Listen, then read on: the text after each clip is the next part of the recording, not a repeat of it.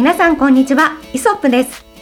写真やカメラのお話を中心に、今日も楽しくお届けしていきます。フォトグラファー河野です。フォトグラファーの松下です。お二人と一緒にカメラを学んでおります。キャンチヤキです。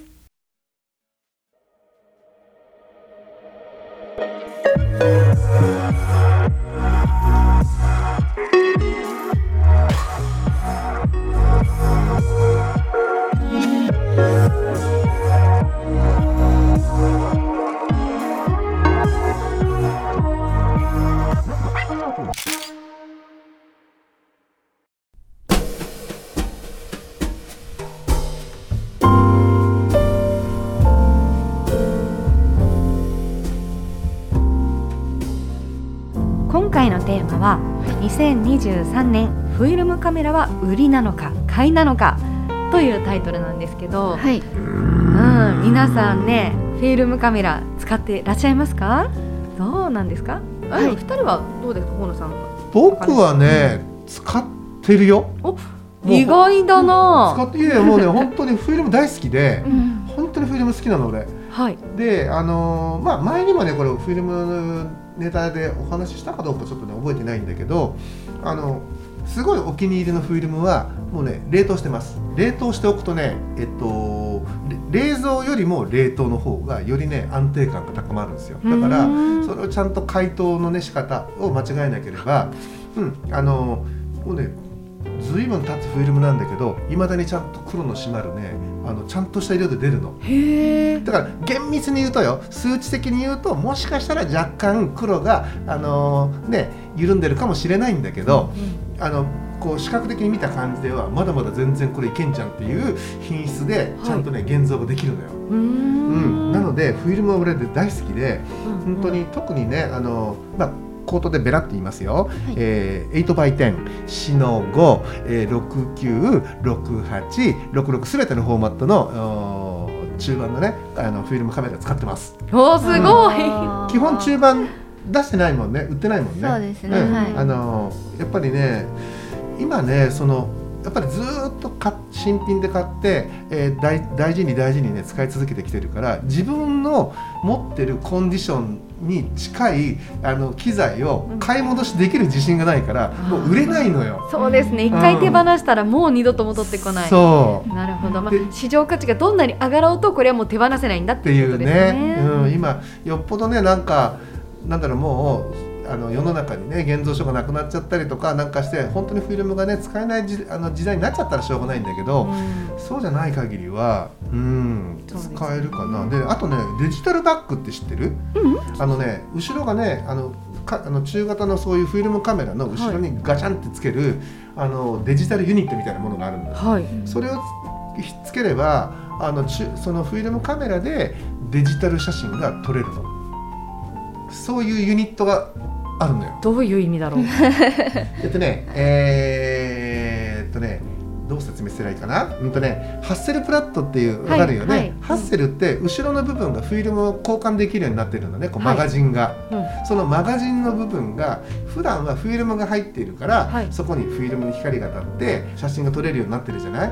ここのマガジンの部分がデジタルセンサーがついてるのうんうん、ということは、まあ。フィルムカメラを使ってでデジタルの写真がに変換されたものが見れる。見れる撮れるっていう。えじゃあ現像の必要がないっていうことですか？うん、あの逆に言うとデジタルデータだから現像ちゃんとローデータで現像しなきゃいけない。あそういうことか。うん、ローデータが取れるって思ええすごいですね。高いよ。だからあの高いでしょうね。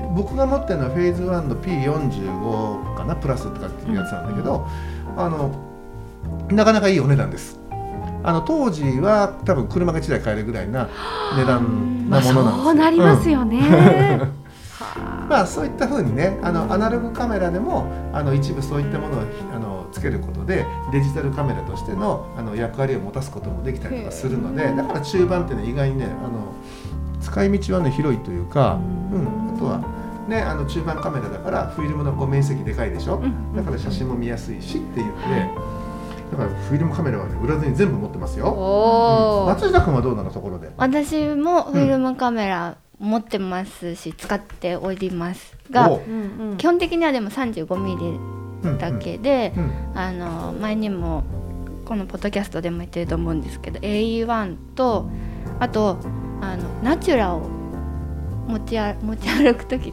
あのカバンに入れてますナチああそうュラなんだ、はい。ナチュラ？うん。ナチュラっていうコンパクトカメラここれいいカメラだね、はい。あの富士だよね。はい。河野さんからもらいました。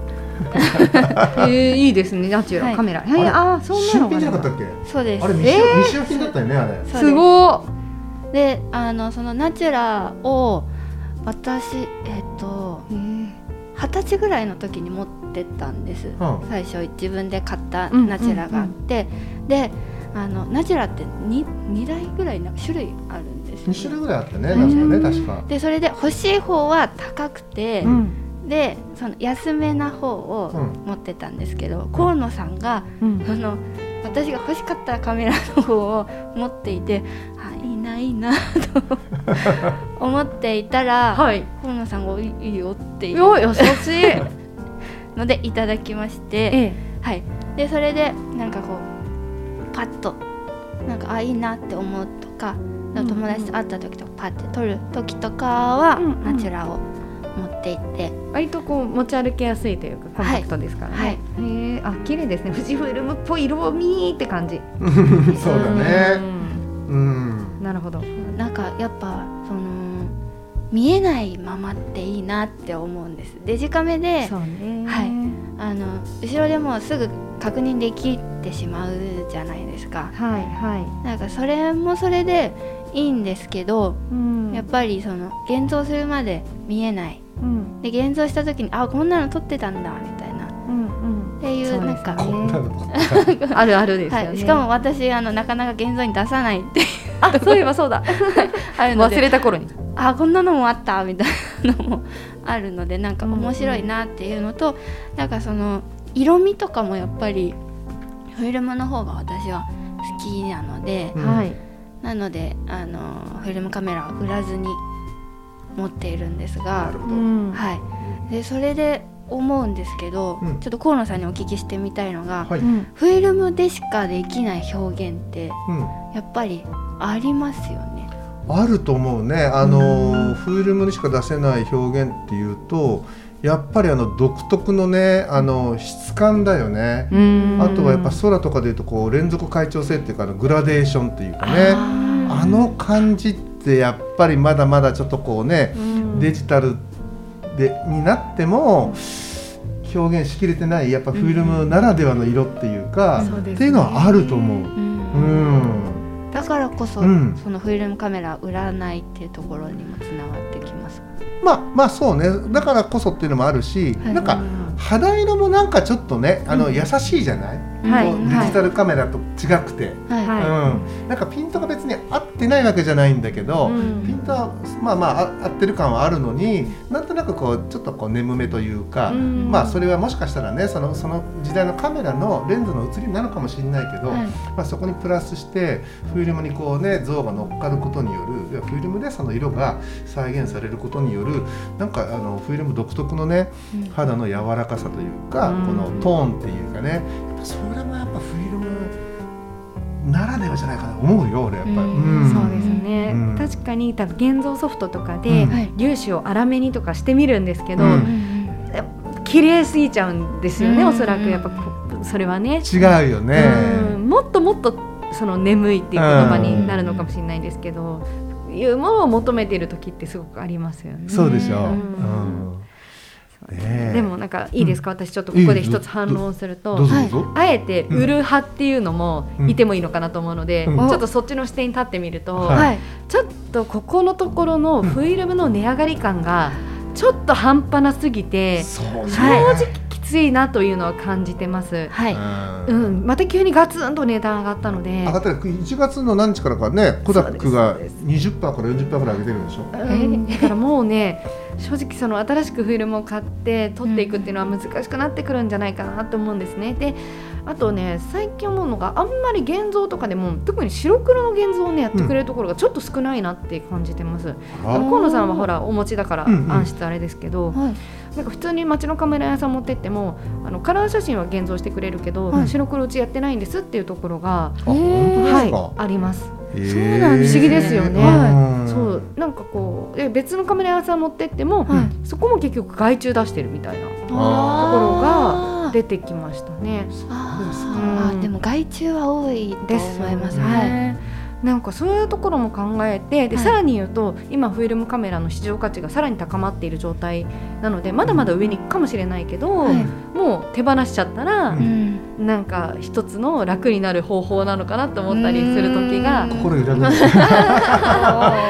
あ,、まあ、あえてあのもう一つの意見を言うならば、ちょっとそういうのもありだなって思っちゃいました。よっぽどよっぽどですよ。よっぽどフィルムっていうものを愛しててやっぱりこうこの自分のもう愛機があって、はい。これは手放せないっていうんだったらわかるんですけど、はい。もうそうじゃなかったら、うん。フィルム今始めるのって、うん。まあ去年とかだったらそのおすすめした回もあったと思うんですけど、うん。うん。ちょっとハードル高くなっちゃったなっていうのが正直な印象です。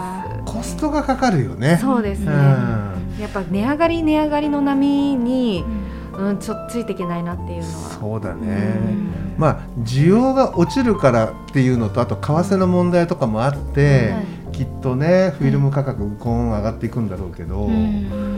まあとはいえ確かに今贅沢品になっちゃってるよね。そうですじゃあ一コマね、はい。写真、まあ、フィルム1本撮って、うん。ねフィルム買って撮って現像してこれ合計すると1コマの写真を撮るのにいくらのコストかかるんですかっていうふうに計算し始めるとはい。撮れないわな、そうそう。そう、もうその手軽じゃなくなっちゃってるじゃないですか。はい。大層なことになっちゃうよね。そう。しかもこうフィルムって撮り直すこともできないし、うん。なんか何枚撮ってじゃあ1枚いいものを選ぼうってことがもうできなくなっちゃうわけです。から、うんデジタデジタルみたいに。はいうん。って考えると、ね、なんかフィルムをやる人は相当手だれじゃないといけなくなっちゃうのってそうだね。思うんですよね。だから僕らがねその感覚を持ってないのは、はい。自分が気に入ったフィルムをまだまだ全然ストックしてるからなのよ。あまあとは言ってもあれもねやっぱりね、あの化学のねあの薬品が塗ってあるってことは、はい。どこかであの使ってしまわないとはい。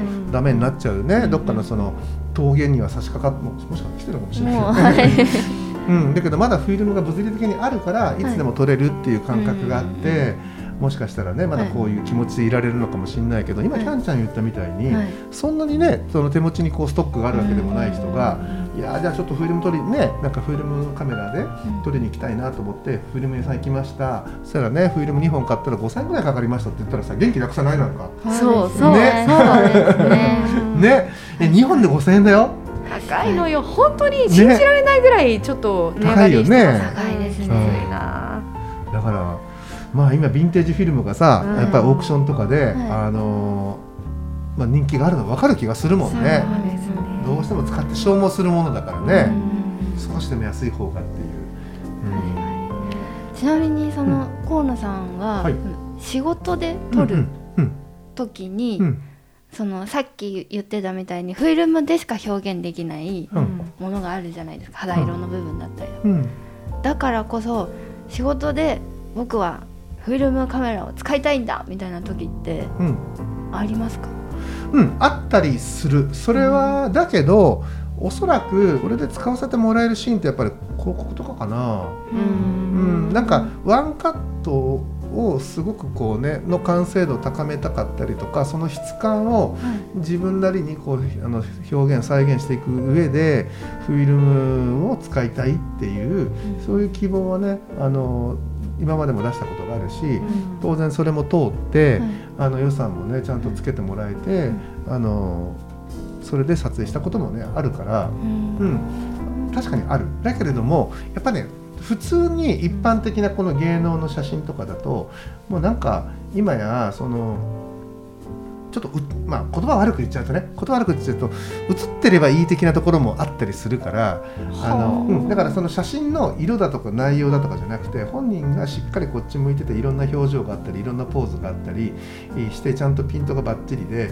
えーカット数がたくさんあればすあの1枚こだわってドーンよりそっちの方がいいっていうふうに考えるデザイナーさんとか編集者の人もたくさんいるんでだから雑誌とかエンターテインメント系の、はい。えー、とジャンルのお仕事であれば、はい。もしかしたらあのそれをね認められないケースの方が多いかもしれないよね。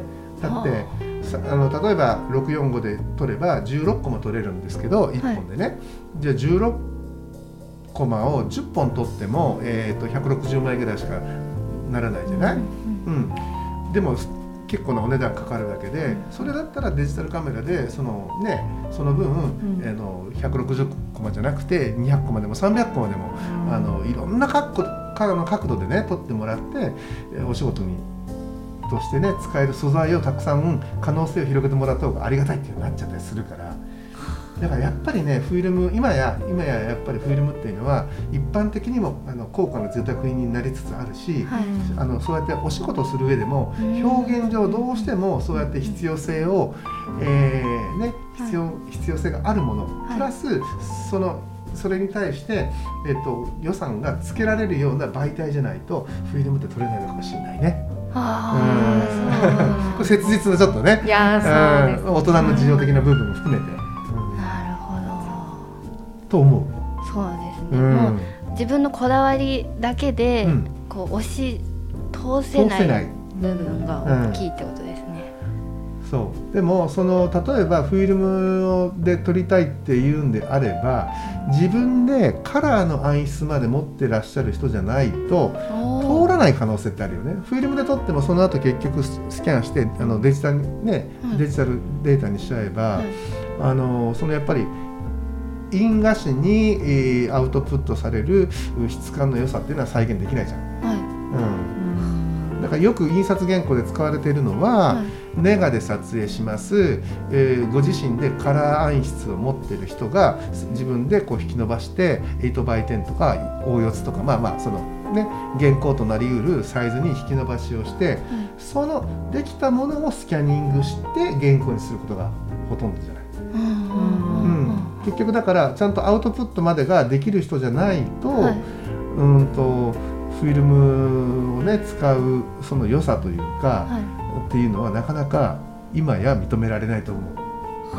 まあもちろんポジで撮ればもうね、フィルムに色が乗っかってはい。となるんだけど、はい。多分ポジで撮るぐらいだったら、あのデジタルデータでやってほしいっていうふうに言われると思うよ。うん。やっぱりこうちょっとねコントラスト高いのよポジって。はい。ちょっとパキパキしてる感じがしてて、であのやっぱりフィルム独特のこう柔らかさっていうか、そういうのがねちょっとねこう再現、えーしづらかったりする部分があるんで、やっぱりこういまだにねあのフィルムで撮って、えーそれを原稿にしてらっしゃるってる方っていうのはやっぱりネガで撮影して、で自分なりの味付けでアウトプットをしてそれから、えーそれを原稿にしてるあのあの写真家が多いからね。うん。あうなん環境も大事ってことですね。もうそこまで持ってないとダメってうことですね、んある程度そう。そうですね。ちゃんとこう確保できるっていうかね。例えば、はい自分がいいつもレンタルしてる、ラボがあるだとか、はい。そこにお気に入りのちゃんと印画紙もストックしてあるだとか。なんかこうやっぱりそういうのがあってあね、あのこの人に任せておけば絶対あのクオリティで仕上がってきますみたいなのがあれば、うん。よりねあの、うん、それを必要として、えー依頼してくる人も当然いるだろうし、はい。ーうんっていうふうなことになっていくんじゃないかと思うよ。もう仕事の面でもそうん。のプライベートで撮る面でも、うん。ちょっとどんどんフィルムの生きる道が狭まってきてるというかそうそうね。ね本でもやっぱりなんか私があの河野さんの話を聞いてて、当ううん。やっぱすごいなって思うのがはい。あの河野さんがキヤノンの F1 うん。あのカメラを使ったらもう絶対に露出外さないって言ってたんです。言ってましたよね。言ってたかもしれません。言ってましたよね。はい。まあそれってそのそのなんていうんですかポジで撮っててうん。絶対外しちゃいけないじゃないですか、いけませんよ。はい。ネガだったらその明るさとかあのちょっと調整が後調整ができると思うんですけどポジってもう本当にそのままを映すじゃないですか、でそれで培われてきたもう毎回あのこうメーター取って細かくこう自分で感覚を蓄えていってで何回も何回もそれを撮影していったからこその感覚というかがあるんだろうなと思ってるんですけど、はい。デジタルってそれを得ることってなかなか難しいうんじゃないかなと思うんです、もう撮ったら見れちゃうし、うん。あのでそれで自分で調整すればいいのでなんかそのなんていうんですかね。これ外したら死ぬぐらいの 感覚で撮るっていうのがデジタルだとあの薄い気がするんで、私的にはやっぱフィルムカメラそれで考えると買いなんじゃないかってまだ思ってしまうんですが、うん、だからこう考えたらいいかもしれないね。本当の本当にあの適正な光をあの自分のなんかな適正露出か、ねあのー適正露出を自分のものに体得するための教材だと思えばいいんじゃないそしたら。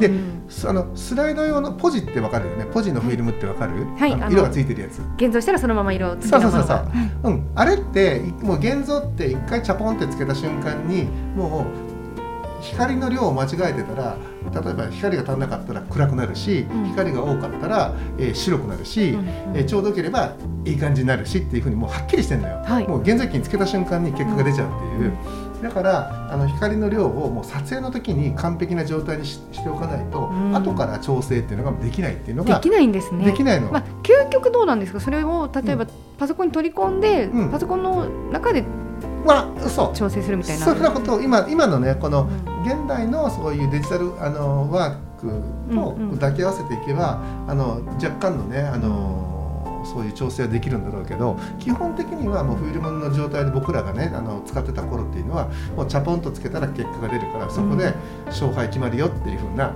はい。ところが、まあ、あるあったのね、はいうん。まあ、はい。そういった経緯がああるのでだからやっぱり光をね正確に捉えたかどうかっていうのは現像機につけた瞬間にもう出てくるわけじゃない、うん。まあ、増刊って言って現像時間を多少長くするとか多少短くするとかそういう加減でわずかながらに明るさを変えることっていうのはう、ん。まあ、あの物理的にはできるできたんだけどって言ってもその幅って本当ごくわずかで。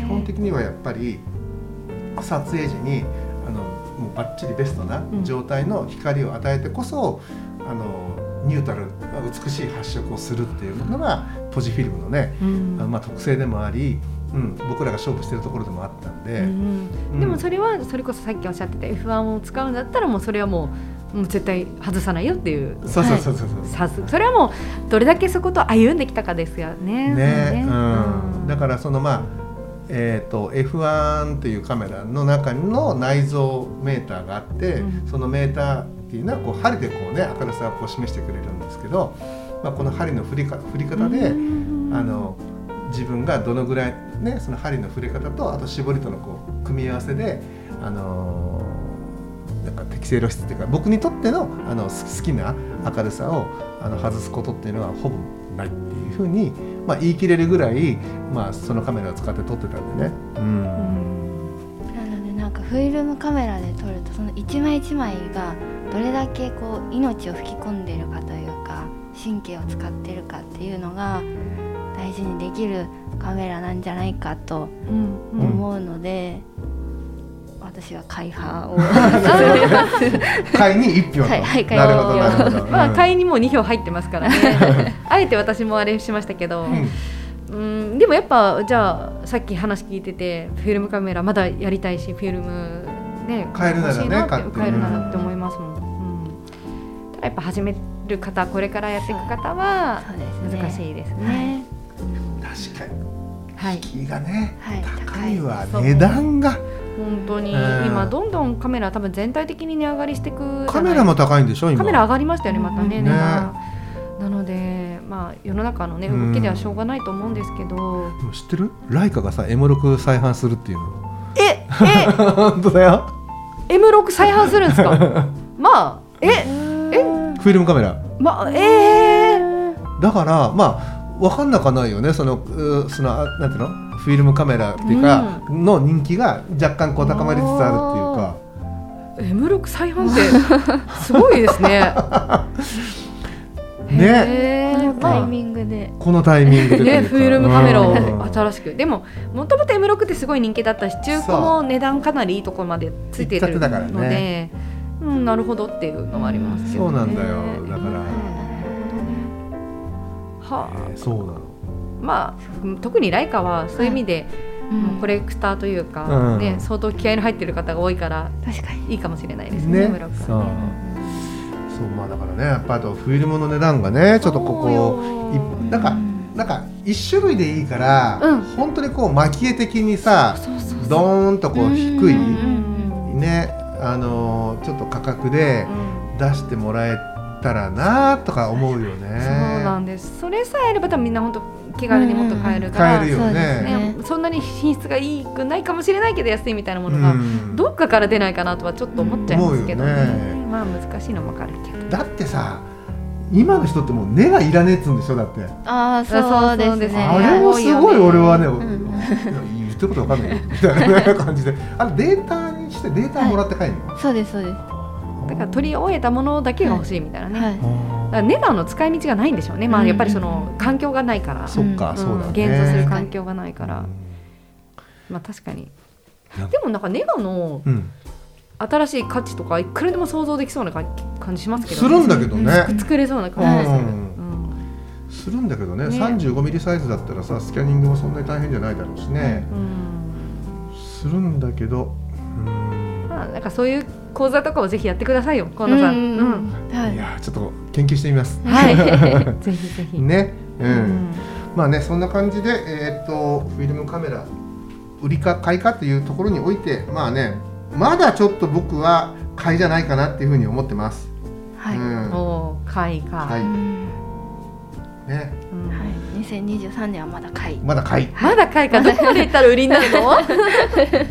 今すごいんですけどね価値的には。でもなんか本当どっかねすごい前は現像書を選べてたんだけどねあそこの現像書はこんな感じだからここの現像書はこんな感じだからって言ってそれによってこう現像を出すところ変えたりとかして今はもうそういう選択肢もないもんね。そうですね、うんまあまあちょっとねフィルムの事情はねあまり良くないかもしれませんが皆さんねせっかくなんでなんかこうレンズ一体あでもコンパクトカメラじゃない方がいいかも。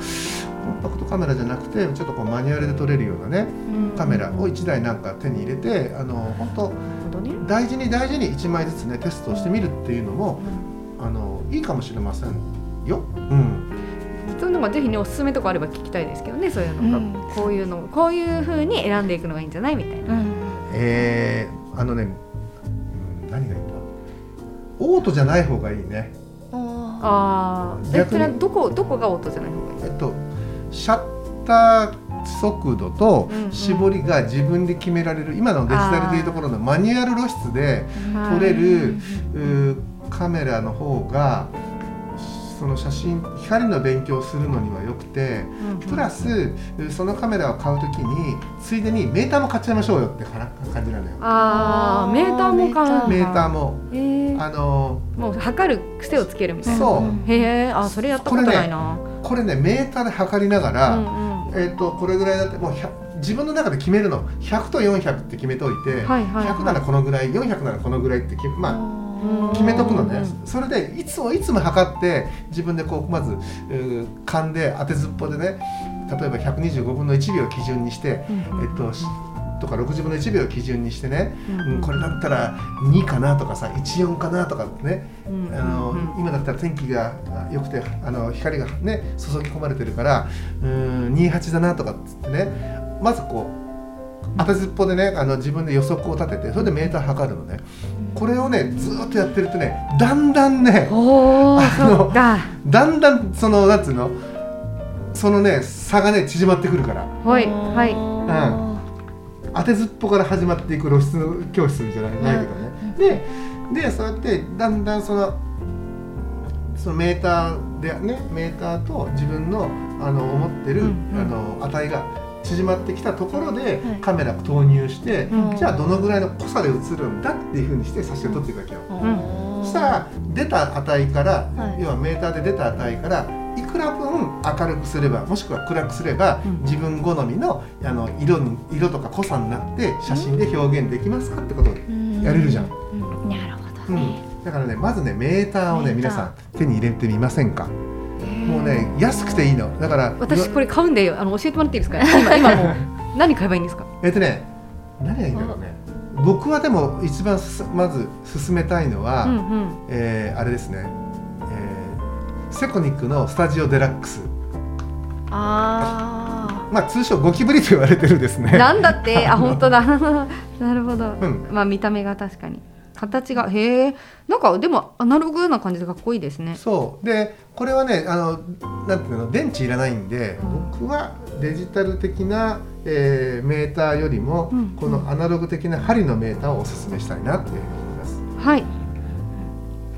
これですね。はい。それそれそれそれ、はい。うん、数字も覚えられます。数字も覚えられるよ。お、はい。それはすごく良さそう。これまだ新品で売ってるんですか？新品で売ってるしね中古とかでもね、うん。全然ね大丈夫よ。あそうですか、うん、なんかあのもうなんかぶつかっててあっちこっち傷がついてるようなやつやめた方がいいけど、うんうん。あのー全然程度に中古もいっぱい売っててう、んうん。うん。それを買うのも手手だと思う。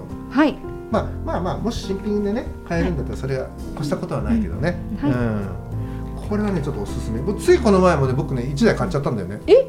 で どうして？1台買っまあなんかね60周年モデルっていうのが去年か一昨年かに出てあでそれを買ったのね、はい。でそうすると僕が今まで持って今までも持ってたわけで、その1台が無駄になるからっていうんでそれ松下君にあげたの。おおいただいたんですね。い。ただきました。おどうですか、あの使い方を教えていただいてうん。ちょこちょこやっております いや確かにちょっとちゃんと調べて手に入れてみます、うんこれはね本当これ1個あるだけですごい勉強になるから。はい。ゴキブリをいいじゃない、はい、えースタジオデラックスをですね。これ昔ねあの写真学校とかで専門学校とかの教材にもなってたのよ。ずいぶん前は。そですね。でその後にデジタル型のあのメーターが教材になって今今はもうねあのメーターはね教材にはなってないみたいだけど、そうなんですそうなのよないん。だそのずいぶん何十年も前はあのこのスタジオデラックスがあのまずはその露出をね覚えるためのあの、まあ、方方法でもあり手段でもあるんであの教材として取り入れられてたっていうふうなところもあるっていうのは聞いたことがある。うん、でもこれは俺が実際体験したわけじゃないから、うん。あの聞きかじりね、はい、うん。まあ、まあそのぐらいにねやっぱりあの映画界でもまだ使ってる人いるからね。あそうですかあの古い人とかはねあのスポットメータープラスこのうんうん。スタジオデラックスでこうやって光測ってあのそれでこうなんつうかなあの速度出したりとか絞り出したりとかしてやってるからね。